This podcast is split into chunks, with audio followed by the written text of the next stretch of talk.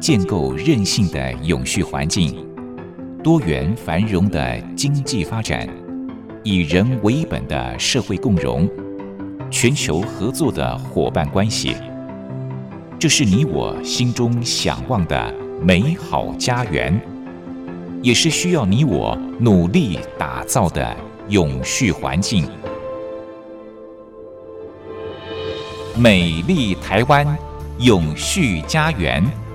本节目由教育广播电台与台湾永续能源研究基金会共同制播。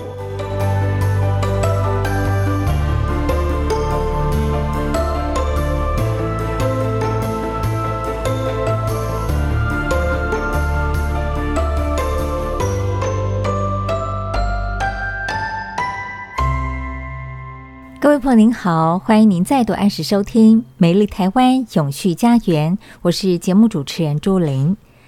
在上周节目当中，简尤新董事长和大家谈到了，为了因应二零五零净零排放目标，现在世界各国的电力市场正在转型变革，甚至有越来越多小型的电力公司成立。最后提到虚拟电厂，将来可能会成为电力市场营运的新模式之一。虚拟电厂指的就是聚合商，他们运用人工智慧物联网技术，把分散在各地的微型绿电整合起来。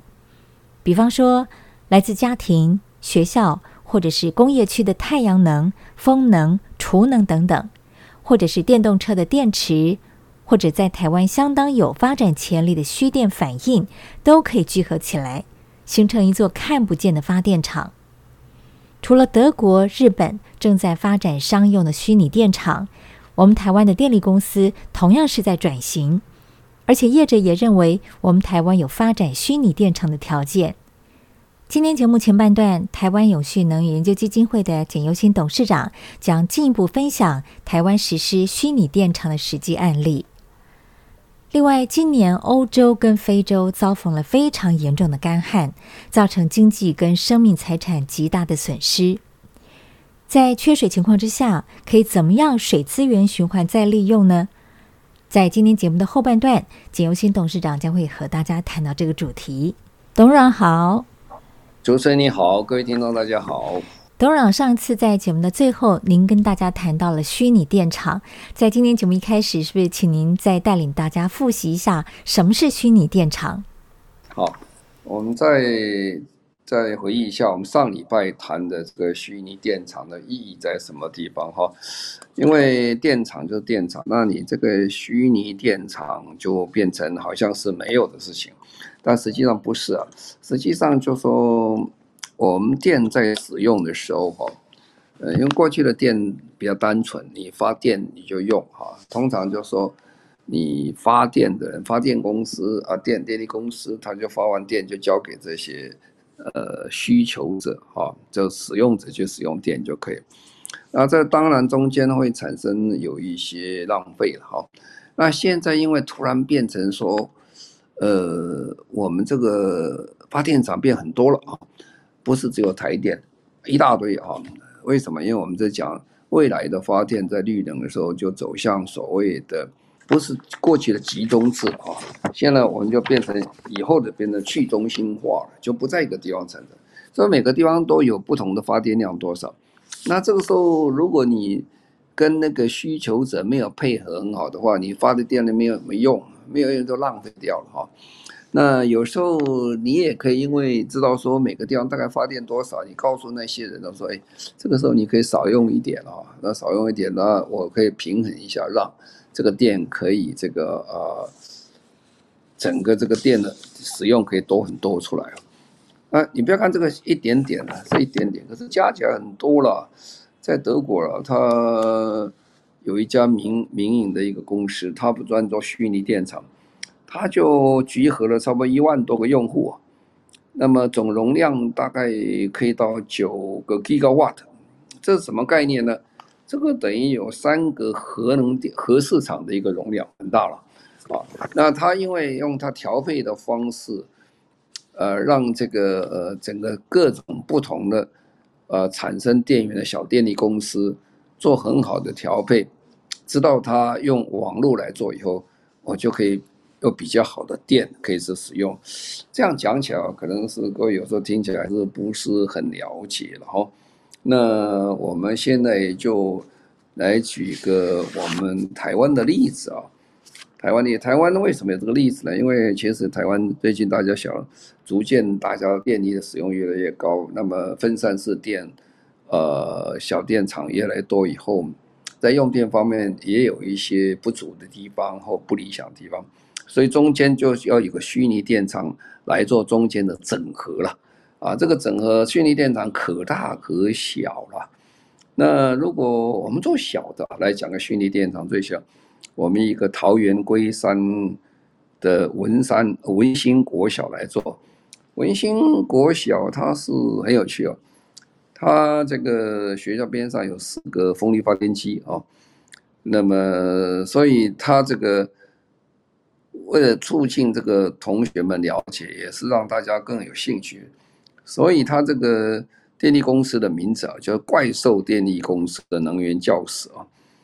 那么这个大荧幕，他一进到这个大能源教室里面去，还有个大荧幕，这个大荧幕就告诉你说，哎，我这个学校里面用电状况大概是怎么样，什么状况？其中有百分之二十五的电力来自太阳能啊，而且这个，因为刚才讲了，你像能源不同地方的来源的话，加上电力公司电，那学校就做一个虚拟的电厂啊。哦，所以这个学校其实很先进啊，呃，在这个电 ICT 以及电力使用很先进。他们在学生的每个制服哦，上面都打一个 eTag 的技术芯片啊。这 eTag 技术芯片是什么？就等于我们高速公路啊。各位想，高速公路现在我们做呃，汽车开过高速公路已经都没有这个这个收费站啊。所以大家以为，哎，很多人外国人到台湾说，哎呀，你们高速公路是不收费的，啊，其实不是，它是用有 eTag 一个小小的一个，呃，这个电子的一个讯号的这个收集器啊，你经过某个定点的时候，它就有讯号过去，它就知道说，哎，你大概说，呃，经过几个它的这个呃门架，这个门架就会计算出你的这个公里数出来。那他现在如果把这个技术芯片，把它装到学生制服上，那家长都可以很清楚了，掌握到，哎，现在小学这个小孩子是不是已经进入校园了哦？那哎，这蛮有趣的一件事情哦。然后呢，这个过去我们也知道，台湾发生几个全国性大停电，那因为现在它有绿电了啊，它有这个船，他说如果要解决这问题的时候。我就不能说等到台电一个大停电，大家都没有电了，啊，这个时候就说他建立一个微型的电网出来，而这个电网就是刚讲怪兽电力公司了，它本身是一个很好的，呃，有绿电的发电啊，然后另外它一个简单的储电啊，那么所以他就做了台湾第一座的这个呃校园的虚拟电厂。那么它这个不大啊，它装大概四十 k 瓦的一个太阳能发电系统，那十五 k 瓦的 k 瓦小时的储能系统，啊，然后做一个能源管理的一个平台啊，那再将平台的数据都存到电表上，那这个电表上你就可以看得出说，哎，我这个呃随时监控到我学校里面使用的状况大概多少。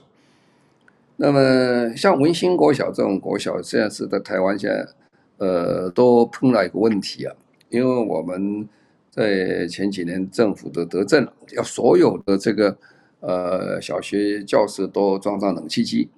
哦，装上冷气机就很好啊，这是非常好一件事情。不过装上冷气机以后，还是要付电费啊，电费其实是蛮贵的哈。呃，你这个电费要加上去以后，对学校的负担是蛮大的哈。然后再加上说，呃，我们都知道用电哦，用电的时候你普通哦，你把这个冷气机开起来，跟汽车一样，刚刚开动的时候，它的用电量是最大。那用电量最大，如果同时把你这个十二台机器冷气机一起开出来的话，你就会发生问题哦。瞬间，你的用电量很大，那我们平常的用电都跟台电公司是有一个契约状况，说，哎，我现在用电是多少？但是你突然在某关键时间你用电突然太多，那电力公司会有罚款的，所以你不能用这么多电，超出我太多，所以你要让这个用电稍微比较平稳一点。这时候我们的虚拟电厂就可以发生很大的功用，而虚拟电厂它可以调配啊，你不要让所有的这个冷气机同时一起开。啊，然后呢，你必要时候你还有这个绿电能加持加进来，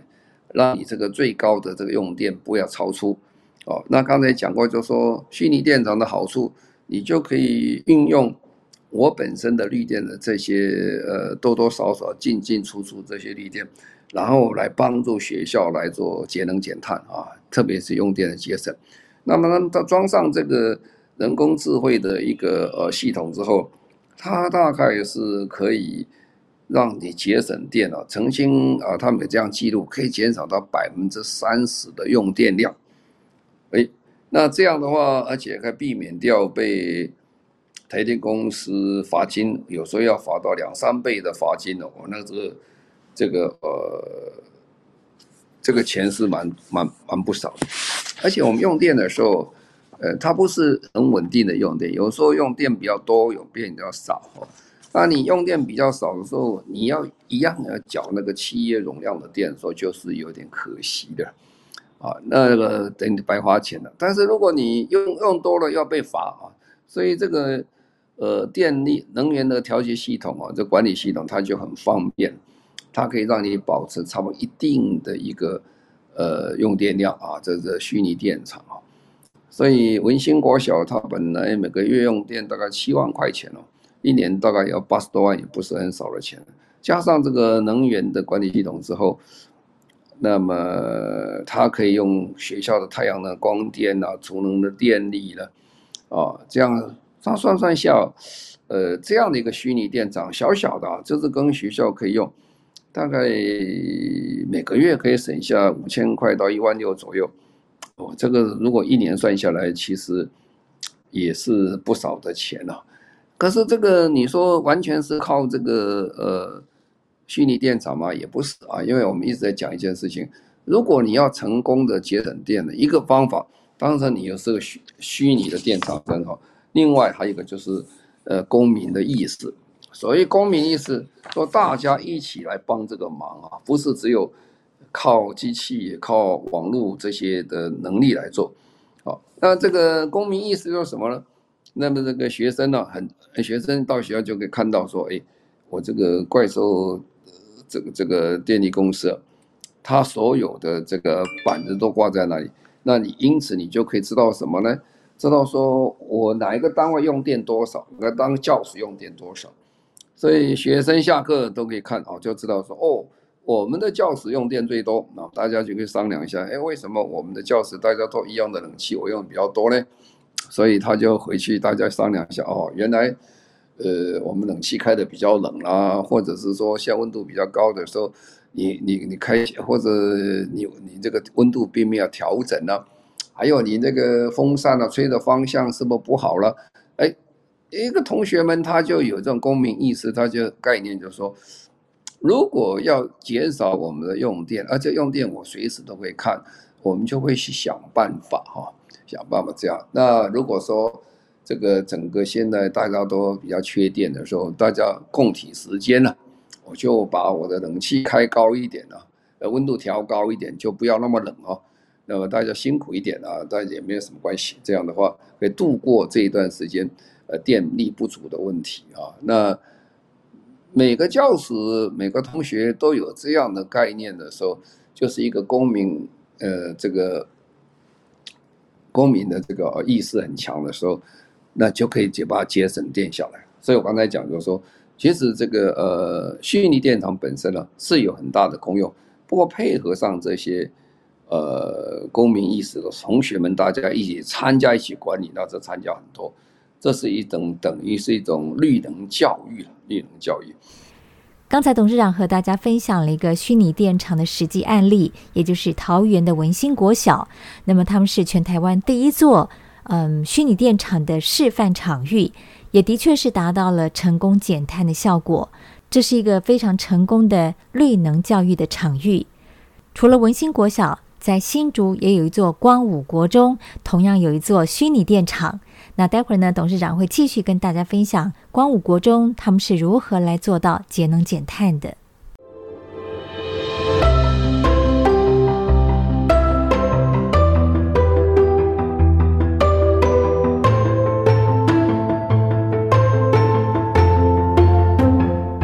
环境永续，企业永续，能源永续。您现在收听的节目是教育广播电台与台湾永续能源研究基金会共同制播的《美丽台湾永续家园》。美丽台湾永续家园，我们节目在每周六早上十一点零五分播出。今天在节目的前半段，简尤新董事长和大家谈到的是虚拟电厂。刚才举了一个文心国小的例子，他们学校呢有一座怪兽电力公司，就是一座虚拟电厂。那么除了文心国小，在新竹市也有一座光武国中，他们同样有一座虚拟电厂。那么接下来董事长就要为大家介绍光武国中的这座虚拟电厂是如何运作的。好我们现在在讲新竹的光武国中啊，它有一个很好的例子，因为光武国中啊，他们离科学园区也不远，所以可以找到很多人来帮忙啊。那那么大家都晓得这个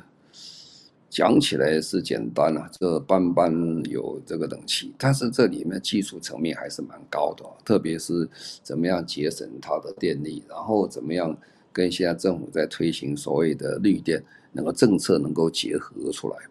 所以光武国中他们做的时候，他们有个很好的一个制度下来，这个做法。第一个，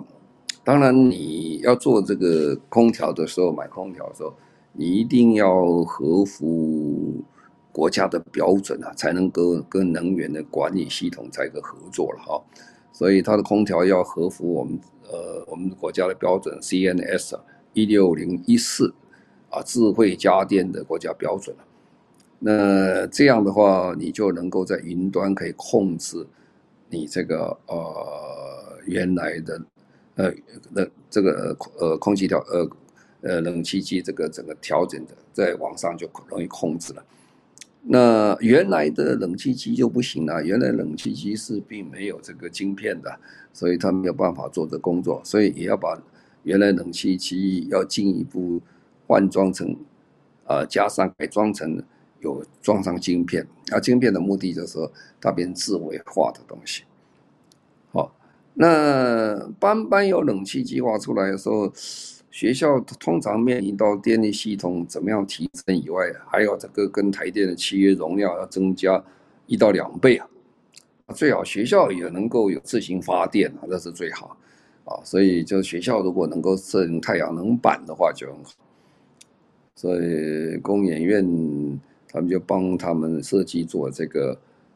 诶，光武国中啊，做这个太阳能发电啊。那太阳能发电，它电量算一下，它一一年呢这样发电量，呃，大概可以涵盖这个学校的三万多度左右啊，这相当不错。它有个绿电出来，可以来使用。然后第三件事情哦，他就说。学校如果装上这些板之后，一定要有教育的功用，所以他在学校设立很大的一个大型的仪表板，啊，这一小板通常设计在学校的走廊穿堂上，那大家经过就会看得到，让每个人都看得到，说，呃，我这个用电用多少，那冷气机用多少，啊，那么这个它的调度中心当然是总务处了。那大家可以看得到啊，每个人看过经过就会他会比较，每个人这个呃走过的时候就知道我们现在用电太多了，或者说还好，我们现在用电还状况还很好，或者温度调太低了，我们现在赶快去把它改成这个送风啦，或者关机啦，哦，所以这有一个大的仪表板，就是等于大的这个呃教育的功用在这里啊。那么这个能源管理系统哦，它还要跟台电把它结合在一起哈。那么因为台电有各种的一种自动需求的一个反应的试验，那台电呃有时候会通知说降载讯号的时候，学校的能源系统管理它也会跟着跟着它这个台电的降载讯号做动作，这样的配这样可以自动配合我们这些能源，特别是这个冷气的使用。那最重要，其实光光武国中啊，他们是很棒一件事情，就是说他们要公这这个在那训练公民意识哈，就是说让学生有感，所以他们有设计这个班级的比赛哈，看大家用冷气用多少啊，那么各种比赛谁最节能，谁最谁最节省啊，最节省他们还有奖励的啊，就奖励。哦，然后所以学生就回去回去想了啊，哦，哎，为什么我们这个同样的教室，我们用我们用电会比较多一点哈？他们各种设计方式啊，那这种大家在追求这个减少使用这个电力的时候，其实就是最好的绿能教育了啊，最好的能源教育，他就晓得，哎，我把我教室里面所使用的能源呢，其实跟。这个发电厂呢是息息相关啊！我这里这里如果每天少用一点，那么我这个发电量就可以少一点，我使用能力就可以少一点了。我这蛮有趣的哈，所以就说，呃，班班用冷气啊，在各个学校逐渐都出来以后，每个学校中小学有不同的一些反应出来，我觉得是很好的一个呃公民教育的很好的机会，这是。班班有冷气是政府现在正在大力推动的一项政策哦，希望学生能够在一个比较舒适的环境当中来学习。可是班班有冷气也造成用电量大增。那刚才董事长举了光武国中他们的虚拟电厂是如何来运作的。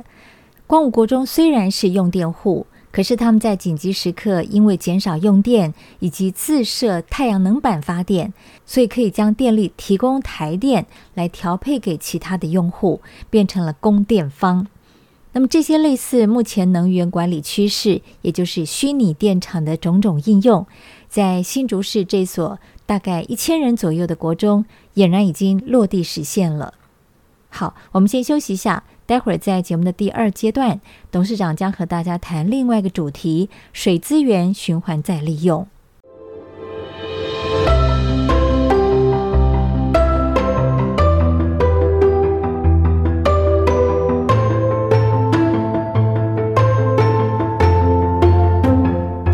环境永续、企业永续、能源永续。您现在收听的节目是教育广播电台。与台湾永续能源研究基金会共同制播的《美丽台湾永续家园》。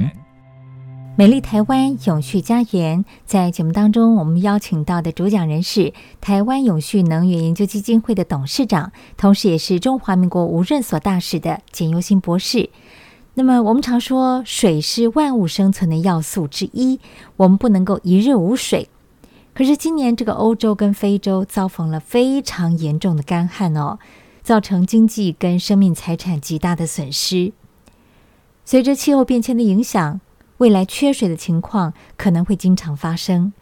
所以，怎么样利用珍贵的水资源，甚至让它能够循环再利用，这是世界各国都在努力的目标。接下来，董事长就要继续和大家分享这方面的主题。永续发展目标第六、第七，一个是讲水哈，一个是讲能源。那水其实现在问题是在各国是越来越严重哈，特别今年哈，今年在这个呃欧洲啊，它是五百年来的大旱啊，所以造成欧洲大混乱啊。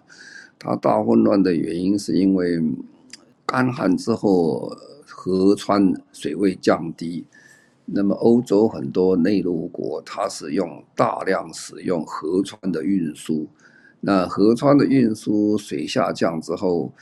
船的吃水深度就开始出问题啊。如果你在一样重的东西的话，你这个船身吃水太深，刚好就会搁浅啊。所以他们就把所有的这个很多内陆河运输的运量把它减少，让船的吃水少一点。可是这样的话会产生非常大的运输上的困难啊，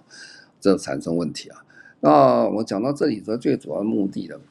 因为我们在讲气候变迁的时候，都是想个问题：气候变迁如果讲说气候变迁会对人类产生非常大的伤害，如果气候变迁如果是一条鲨鱼的话，那这个气候变这个鲨鱼啊，它最厉害就是它的牙齿啊，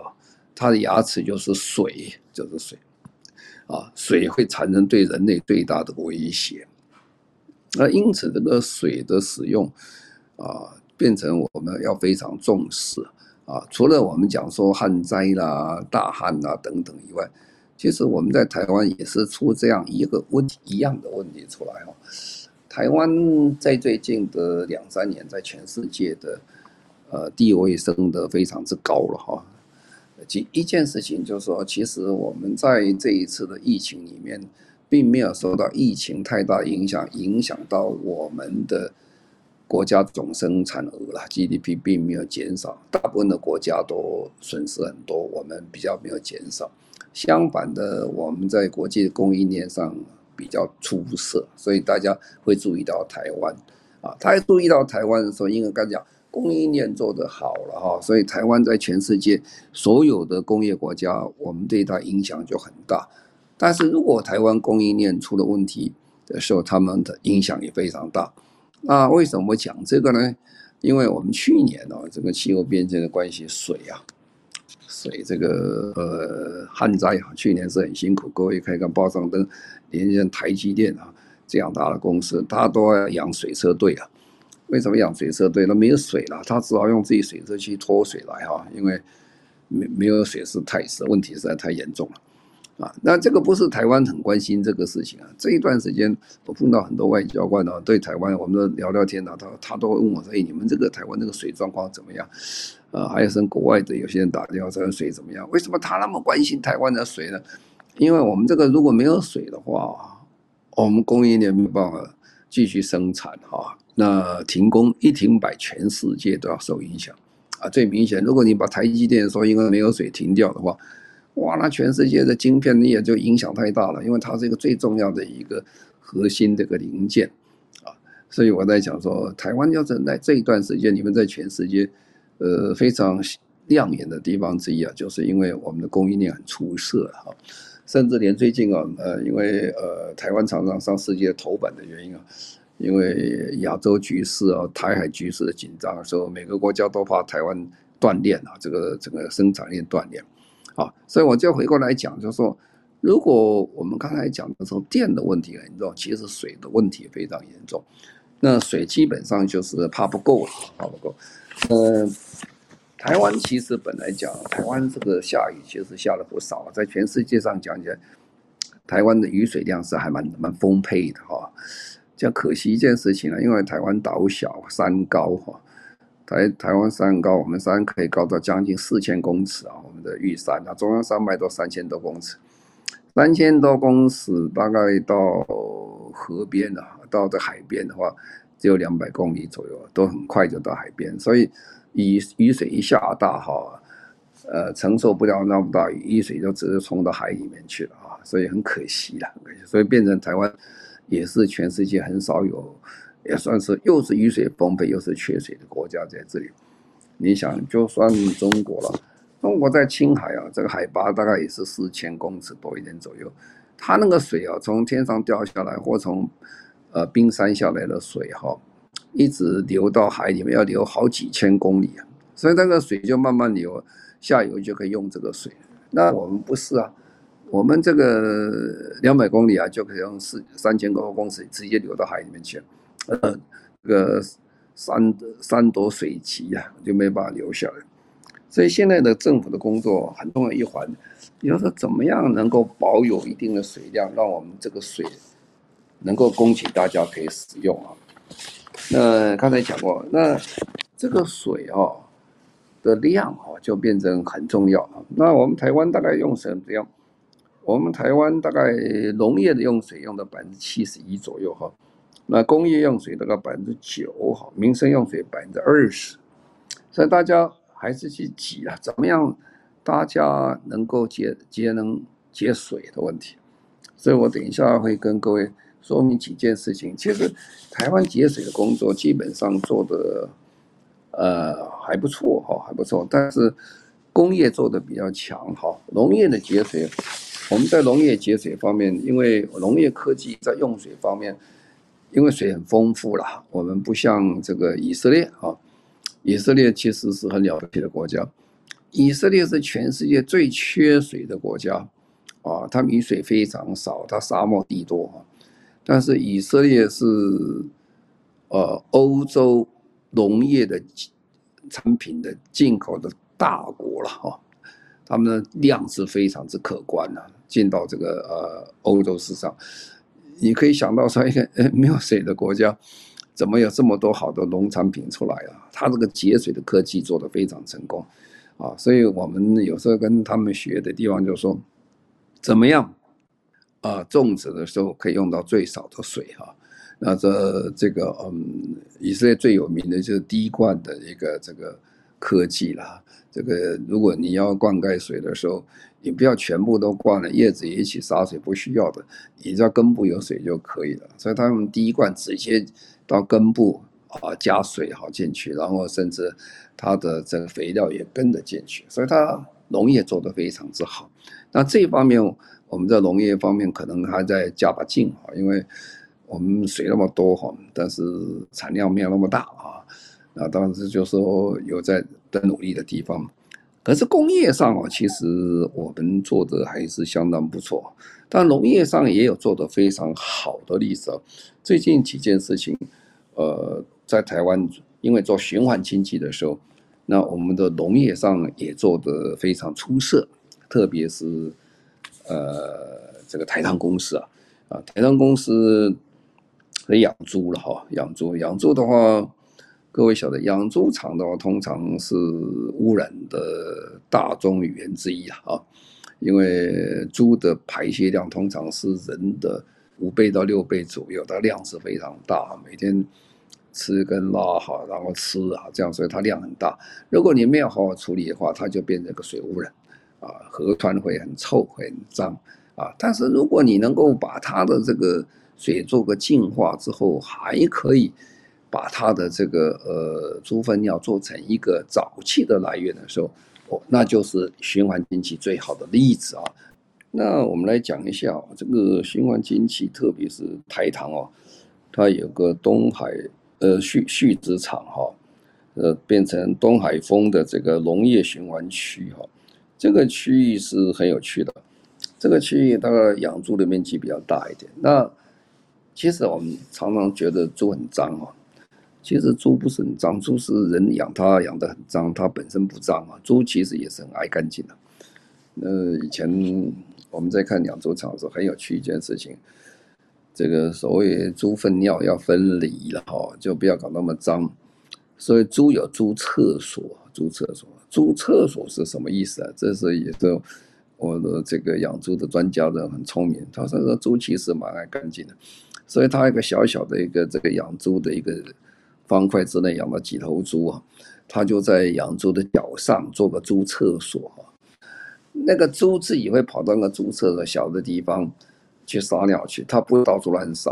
因为到处乱撒，其实它住起来也不太愉快哈。所以这个做好第一个就是粪尿可以分离，还有这个房子比较干净一点。所以第一件事情这样一做啊，你就可以。把这些，尤其是猪的养这个量很大的时候，你就可以把它收集起来，收起来起来可以做沼气啊，做沼气，呃，做沼气的以后，哎，这个是很可观了。那这个沼气的量是还蛮多的哈，可以以以那个养猪场讲起来的话，他们的发电量啊，在这个园区里面，它的这个呃。发沼气发电量，它一年大概也可以得到差不多两百三十万度左右，那这个量是不少。好处在哪里呢？当你早期发电的时候，你把这些猪这个猪粪拿去发电之后，剩下来的东西你还可以再去做做肥料啊，这是等于呃不是化学肥料，那对农业上讲起来，对农业土地也是很好的一件事情。然后因为它面积大啊，面积大，屋顶就可以做这个很多的这个太阳能啊，啊，这个太阳能的话，它这个面积做下去，它一年呢又可以产生大概一百五十万度以上的一个绿电出来。所以本来一个养猪场，大家想的很脏呐、很乱呐、啊，它现在经过这样做，它不但是可以用沼气发电，也可以用屋顶的绿电来发电，再加上，呃，它也可以这个呃产生很多的人工的肥料出来哈，呃，就是猪粪尿造的这个肥料，不是用化学品来做的肥料。啊，那这个水方面，它就不会再排泄出去，变成我们一般的所谓河川的废水。这是一个很好的一个运用，运用什么呢？水的一个很好的循环啊，那个废弃物的循环，加上太阳能啊，所以这个又有水，又有又有绿电哈，又解决现在这个猪粪尿废弃物污染的问题啊，是一个很成功的例子。那另外就是说。水如果用用少一点，不要那么多，可不可以哈？那就比如说，现在全世界都在做这个呃，我们叫做垂直的农场哦，vertical farm 这个是什么意思呢？就是说，呃，台湾土地很小嘛哈，土地很小，那你你你就说我们土地不足，我们不能像美国做大农啊，做这个非常大的这个。呃，这个耕耘机去耕耘，甚至还要拿这个无人机去施肥，甚至去监测等等。那我们就发展小农，啊，台湾的小农很有意思啊。台湾的小农就是说，我们在一个，我我们现在如果在做这个呃农业的时候，就地小没有关系啊。有些地方去看，我们在桃园有一个很有名的公司叫原先农场啊，这个农场他就说。你去参观的时候，我去了第一次去参观的时候，我也吓一跳，我只找不到地点呢。为什么？我怎么没有看到农场？我只看到一栋大楼，好大个大楼啊。那这个农业区盖大楼，一般讲是不行的啊。可是它不是啊，它都不是大楼，它基本上是个农场。它的农场的做法就是说，呃，我可以做垂直的农场，就一层一层一层堆叠上去啊。这个比如说，呃，我就有。有桌子一样，不过它比桌大多了哈，一层一层桌子把它堆叠上去啊。那每个桌中间空的地方，那也有一些装泥土的地方啊。这本来同一块土地，它可以做十四层楼啊，十四层楼就一层土地一层空气，一层土地一层空气，一层土地一层空气，它就开始种种蔬菜，然后做比较高价值的东西。做高价值的东西，第一个你就用水就好节省啊，这有点像滴灌一样，那个水不要用那么多了哈，因为我们的农场要去洒水，它不需要啊。那么它这个水量用不多以外，它水量也可以调配它水的这些呃需要的这个植物的营养的成分啊，这营养成分进去，所以它这个这个蔬菜会长得很好啊。那你会说这个房子里面根本就没有太阳。那怎么可以种在没有光合作用？怎么会产生这个这个蔬菜？怎么会长了？哎，他这个很有意思啊！他这个就是用这个 LED 灯哈，它 LED 灯它有还有好处，它有各种不同的光谱配的。那你如果希望这个叶子长红一点，你就配另外叶叶子需要的光谱；你要绿一点，就配绿色的啊。各种颜色不同，你可以配个黄色就配黄色的，所以长出来的。这个蔬菜颜色非常的漂亮，而且因为它的养分非常的充足，它的光线是二十四小时照照照射，所以它这个长得非常的快，长得非常好。当然了，它成本现在做呃量面大比较贵了，但是它长的这些呃蔬菜啦，或者是做的各种菜，呃，它还不需要洗，它很干净。他的房子其实就等于有点像我一般的这个呃。看到了这电子公司的这无尘室一样，非常的干净，所以你拿起来直接可以吃了，也不要洗。啊，这个对谁最喜欢呢？对航空公司最喜欢。航空公司啊，最怕这他们的这个食物出了问题啊，被被旅客告说哎，这个食物有问题啊。嗯，只要有几个人拉肚子的话，这个航空公司就赔得很辛苦啊。所以他们这个是很方便的，所以对高价值的东西就很好。所以现在就说，这样的话，水的使用率很低，那它其实能源使用也很低啊。它 LED 灯也不是非常特别的耗电啊，它也不需要做这个冷气，都不需要啊。所以这个另外一种方式节水的方式出来，那这个方式呢，现在推广到伦敦去，伦敦更有意思，伦敦有非常多的当时的地下的这个防空洞啊，啊要。躲这个希特勒的这个空军的轰炸，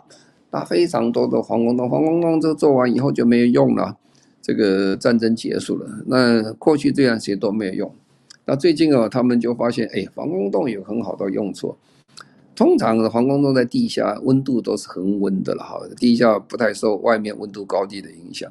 温度比较保持差不多一定啊，所以它控制了地下室的湿度之后，他就把刚才我们在讲在房子里面种的这个蔬菜的方式拿到这个地下室去种，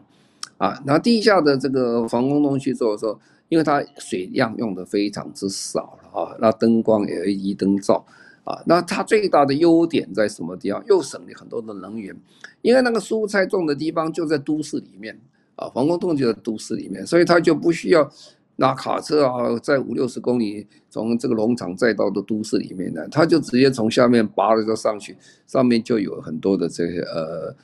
呃这个 supermarket 等等，就很方便哈。所以各位可以想，人是很聪明的，很多东西创新以后，你就发现又可以减少水，又可以减少电。啊，那现在我们最台湾最大的问题就是说，我们怎么样在这个农业方面继续加强，把这个水哈或者能源的使用，或者是肥料使用降低降低啊，这是很好的一个方向。刚好就我们国内其实已经刚才讲那个桃园的这个原先的农场已经开始了，他们还到国外去投资，做的还蛮成功的。那英国啦各国你大概都可以看到，所以这些是未来的走向哈，所以永续发展。这些都是永续发展很重要的一些行动啊，给各位参考。